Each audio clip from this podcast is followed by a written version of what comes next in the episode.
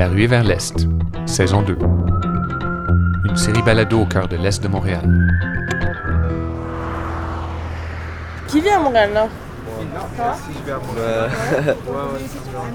C'est quoi Montréal-Nord pour toi? C'est Haïti. Genre, C'est plus Montréal-Nord, c'est Montréal-Noir. Est-ce que vous vivez ici depuis longtemps? Oui. Qu'est-ce que vous pensez du quartier? Ben, je trouve que Montréal-Nord, c'est un quartier qui a beaucoup de diversité dans le côté euh, multiculturel. C'est vrai qu'il y a de la drogue, c'est vrai qu'il y a des gangs de rue, mais genre moi, je vais à l'école, aucun problème. Ça fait longtemps que vous vivez ici? 41 ans, dans le même logement. Et comment ça a évolué un petit peu le quartier? Oh, énormément. Ouais. Pas pour le mieux. Il faut démystifier euh, le, le gros aspect négatif de Montréal-Nord. Tous les arrondissements, je pense que c'est comme, il y a du positif et il y a du négatif. En fait, ici, malgré qu'on parle de mauvaises choses, il y a aussi des bonnes choses. Les gens sont ouverts d'esprit. Il y a beaucoup de diversité, il y a de toutes les couleurs, toutes les religions, toutes les langues. Puis personne va te juger à cause de ton apparence. Tu as le droit d'être qui tu veux, quand tu veux, puis où tu veux.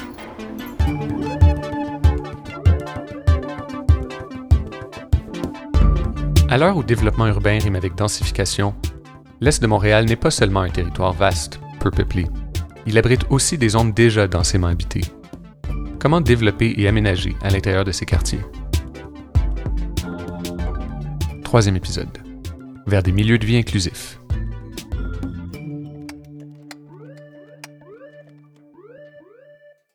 Si on parle euh, du centre, euh, centre-ville lui-même, Claude Provencher, ce que les gens probablement recherchent plus dans ce type de typologie, architecte, président et cofondateur de Provenchérois. c'est la proximité des services, puis euh, une espèce de, de joie de vivre, de partage euh, de tout ce qui est offert dans les secteurs. Évidemment, euh, ce qui est à souhaiter dans une densification, c'est qu'elle soit faite d'une manière pondérée, intelligente. Et ça, c'est c'est la responsabilité euh, des villes d'être un peu les gardiens Un quartier doit être automatiquement un milieu de vie. Christian Iaccarini, président et chef de la direction de la Société de développement Angus. Et dans certains secteurs de Montréal, il n'y a pas de milieu de vie. C'est où les lieux où vous vous réunissez? Au restaurant qui appartient aux membres de la communauté, Dans la pizza New York, on est tout le temps là-bas. à la mosquée, à l'église. Sinon, il y a la bibliothèque aussi municipale juste à côté avec la MCC. Est-ce que vous trouvez qu'il y a assez de lieux pour se réunir ou- Non, il n'y en, a pas- il y en a pas beaucoup. Pour se réunir, il n'y en a pas nécessairement assez. Dans les parcs, il devrait en avoir peut-être un peu plus. Un milieu de vie, c'est un ensemble d'éléments qui constituent euh, la qualité de l'espace. La qualité, ça passe par la diversité d'offres, euh, que ce soit communautaire, commercial, euh, résidentiel, avec des petits espaces publics, des lieux d'échange, puis des espaces verts. Tu sais, beaucoup d'espaces verts qui manquent terriblement dans certains quartiers. Les quartiers centraux de l'Est de Montréal, les quartiers de l'Est de Montréal sont relativement denses.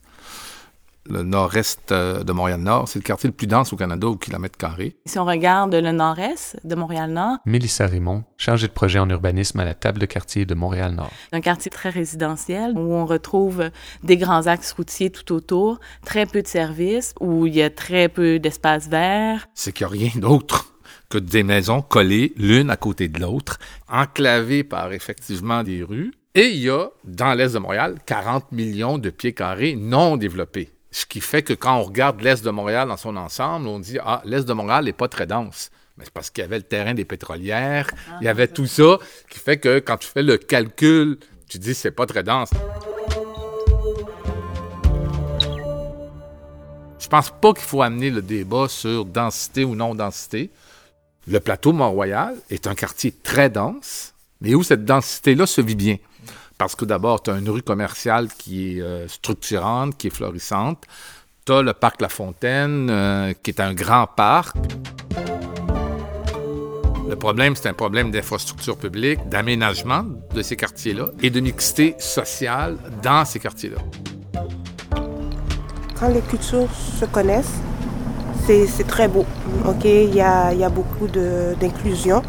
Mais quand il y a des aspects négatifs, là, la peur commence à rentrer. Et là, c'est comme les personnes s'isolent le plus.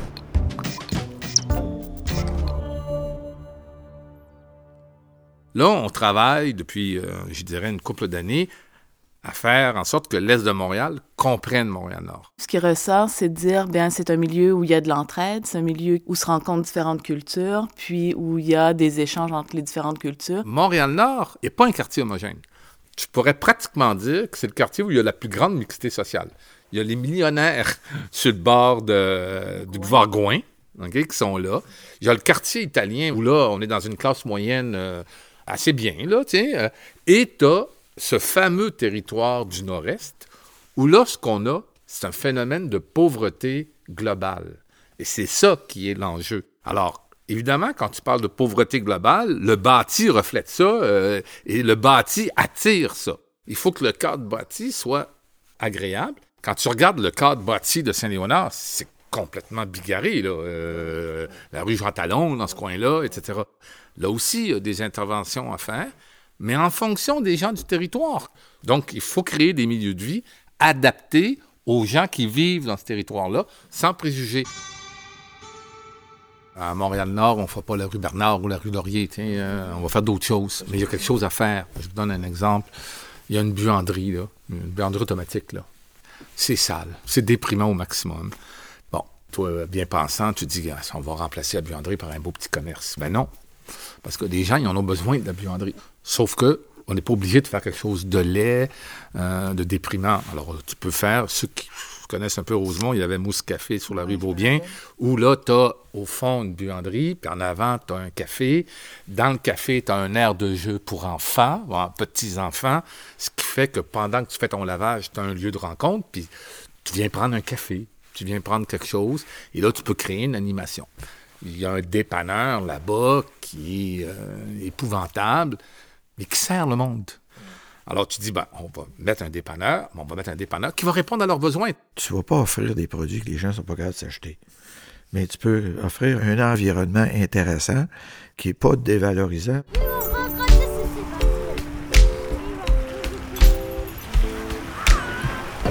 Ça passe aussi par le milieu communautaire, euh, par exemple des salles communautaires euh, à Place Normandie où des femmes se rencontrent pour euh, faire la cuisine ensemble, puis où on voit là différentes communautés où ils échangent. Ça passe aussi par les enfants, c'est-à-dire dans les écoles. Maintenant, il y a le, le, projet aussi du corridor vers des cinq écoles, qui est quand même un projet très positif, qui amène, qui amène de l'animation, qui amène du verdissement dans les écoles. Euh, la maison euh, communautaire et culturelle joue, je pense, un grand rôle aussi là-dedans, c'est-à-dire d'offrir des, des activités, offrir de l'animation.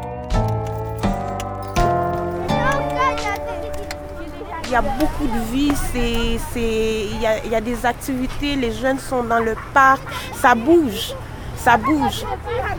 En termes de potentiel, on parle beaucoup euh, du potentiel des jeunes, justement parce qu'ils sont très nombreux dans Montréal-Nord. À 3h30, là, quand les écoles se terminent, on peut vraiment sentir l'énergie comme un, un raz de marée.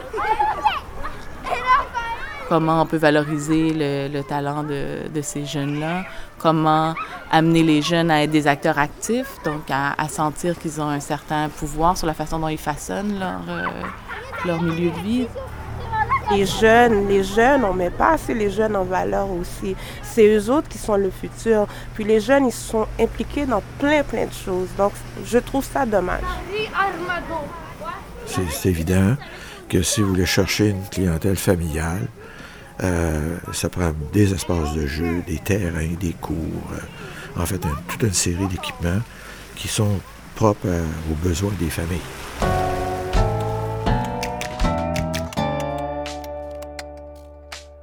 L'autre défi, c'est le défi du milieu.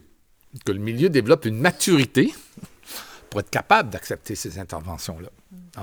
Et ça, c'est un très grand défi dont on parle à peu près jamais. Grosso modo, les gens qui vont intervenir dans ce quartier, ça va être des gens de l'extérieur du quartier. Hein? On ne va pas se compter d'histoire. Il n'y aura pas une firme d'architecte ou une firme de développeur, tout ça, qui vient du nord-est de Montréal-Nord. Ça risque d'être des Blancs. On va se retrouver dans un débat de gentrification. Dès que tu arrives avec une nouvelle chose, ouais, mais ça va faire augmenter la valeur des maisons si vous faites quelque chose de beau. Si vous augmentez la valeur des maisons, ça veut dire que les loyers vont augmenter. On, on va se retrouver dans tous ces débats-là immanquablement. Et il faut que le milieu soit assez mature pour le traverser, ce débat-là, puis de dire, on se donne un horizon de 10-12 ans, il va y avoir des erreurs. C'est vrai qu'il va y en avoir des erreurs. C'est impossible de dire on a un plan sur 10, 12, 15 ans qu'il n'y aura aucune erreur. Il va y avoir une erreur. OK. Bien, quand il y aura une erreur, puis qu'on constatera que c'est une erreur, on rattrapera l'erreur, on réaménagera, mais ça prend un milieu qui est capable de développer cette maturité-là. Et ça, tu sais, ça se dit bien, mais c'est pas facile. Quand on parle de maturité de milieu, c'est-à-dire est-ce qu'on est capable vraiment d'accepter la transformation? Est-ce qu'on est capable d'accepter le changement? Puis à ce moment-là, bien, si on veut que ça change, bien, est-ce qu'on est capable, est-ce qu'on se donne les moyens d'accompagner ce changement-là pour qu'il se fasse du mieux possible? En même temps, il faut que tu sécurises sur les valeurs foncières, comment ça va s'organiser, puis qui va payer quoi, il va avoir un impact sur le loyer? C'est tout un débat, là. Puis c'est vrai. Évidemment, si tu refiles la facture de ces travaux-là, les citoyens vont dire on n'en veut pas de vos bébelles, on n'en veut pas de vos belles affaires. Et quand on n'a pas les moyens de se payer, on a de la misère à manger. Nous autres, même si vous dites on va mettre ça bien beau, on s'en fout. Pour moi, le défi est politique. Il y a un enjeu là qui est de dire il y a une urgence. Tu sais, on parle d'urgence climatique, mais il y a une urgence là. C'est pas nécessairement le privé qui va arriver à faire ça. Euh, parce que le marché, c'est un marché privé en général. Et le marché privé a besoin d'une certaine forme d'accompagnement puis de, de paramètres. Fait qu'il faut qu'il y ait des interventions sur le domaine public qui sont vraiment planifiées, sur le domaine des espaces euh, communautaires. Et ça, ça demande peut-être de l'aide municipale, faire ça. Il y a beaucoup d'organismes communautaires ici qui sont là pour la communauté. Dommage que ces corps, on ne les donne pas assez de fonds. Ils font le mieux qu'ils peuvent avec qu'est-ce qu'ils ont. Moi, je pense que c'est le public qui doit investir. Puis et après ça, le privé vient. Des gens à la mairie qui sont concernés, puis qui disent, je veux avoir des résultats. Puis ces résultats, je veux un plan de travail, puis on va essayer de sortir de l'argent. Ça sera sur un horizon de 10, 12 ans, mais dans 12 ans, ça ne sera plus la même place, ça ne sera plus la même chose. C'est de se mettre ensemble et continuer à bâtir pour qu'on devienne plus fort, pas de, créer d'autres choses. Le, budget qu'on va mettre pour refaire d'autres choses, mais c'est comme il y a déjà une implantation qui est là. Pourquoi pas le rendre encore plus fort? Mais ça, ça commence là. Ça commence par une volonté politique et communautaire avec les gens du milieu. Comment répondre à cette question sans tomber dans des banalités, un quartier où c'est bon vivre, où c'est sécuritaire, où le monde sont heureux? Bon, euh, c'est un peu fleur bleue. En même temps, au niveau de la sécurité dans le nord-est, euh, c'est vrai que ça prend un quartier sécuritaire. Là. Je veux dire, c'est pas très sécur. Là. Euh, c'est du réel. Là. Quand tu as un milieu défavorisé puis un milieu qui est très, très pauvre, c'est pas simple d'intervenir, mais il faut prendre les bonnes décisions. Je me souviens quand on a fait euh, le quartier international, c'est pas Montréal-Nord, mais c'était une zone de guerre. Il n'y avait pas rien, c'était des autoroutes à ciel ouvert. C'était impossible d'amener des développeurs ou des gens à intervenir sur le bâti. C'était impossible. Alors, ce qu'on a fait comme stratégie, c'est d'investir sur le domaine public, en créant les infrastructures publiques de qualité. Et là, graduellement, les gens sont venus se construire. Alors, si vous êtes dans un quartier comme Montréal-Nord, une zone difficile, où la beauté n'est pas là, il faut commencer graduellement à faire des interventions sur le domaine public. Enlever un morceau, créer un parc, euh, créer un autre espace, c'est-à-dire exproprier certaines bâtisses, pour retisser ce qui n'a pas été fait dans le passé, c'est-à-dire recréer un milieu.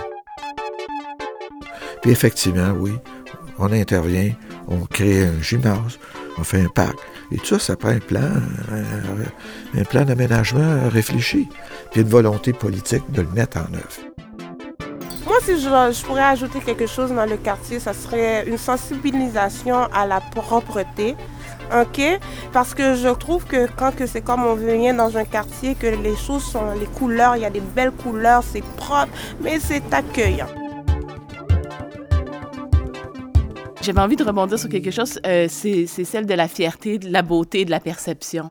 Parce que il y a vraiment, pour les gens qui habitent aussi dans Montréal-Nord, un enjeu de perception euh, de l'extérieur. Donc, qu'est-ce qu'on pense de l'extérieur de Montréal-Nord? Euh, il y en a certains qui ont aussi euh, un attachement fort à leur quartier. Et la perception extérieure de Montréal-Nord peut jouer à la fois sur la confiance en soi, mais joue même sur des choses très précises, telles que tu mets l'adresse de Montréal-Nord sur ton CV, moins de chances d'avoir l'emploi. Tu veux avoir du financement, euh, puis ça, c'est des choses que j'ai entendues. Tu veux avoir des financements pour une voiture. Tu peux pas mettre ton adresse Montréal-Nord, surtout pas Place Normandie. Il y a une perception euh, négative du quartier qui fait que euh, les jeunes, même qui ont étudié à Montréal-Nord, est-ce qu'on va leur donner une chance pour étudier dans certaines écoles s'ils disent qu'ils viennent de Montréal-Nord? Quand on demande aux gens ce qu'ils veulent pour leur quartier, ils veulent un quartier duquel ils peuvent être fiers. Dans mon fantasme, c'est que les gens du Nord-Est puissent un jour mettre sur leur CV ce que tu dis, euh, je suis là, puis que ça ne cause pas de problème. Au contraire, ah, il est dans un quartier intéressant.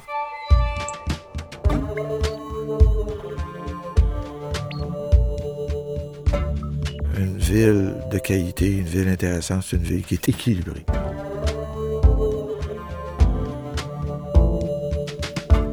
Il faut que l'aménagement qu'on va faire, qu'on espère faire, le, le on, c'est tout le monde, va faire en sorte qu'on va réduire les inégalités. J'espère qu'il euh, va garder euh, une partie de son caractère. Dans notre notion du beau ou dans notre notion d'améliorer le quartier, ben, qu'est-ce qu'on va choisir? Il y a des façons d'être qui sont différentes d'autres quartiers à Montréal. Donc, est-ce qu'on va être capable de le capter dans notre façon de développer le quartier? On parle d'un quartier très spécifique. On a, on a, parlé de pauvreté, on a parlé de sécurité et on espère que c'est vers une amélioration, vers une de ces enjeux-là qu'on travaille.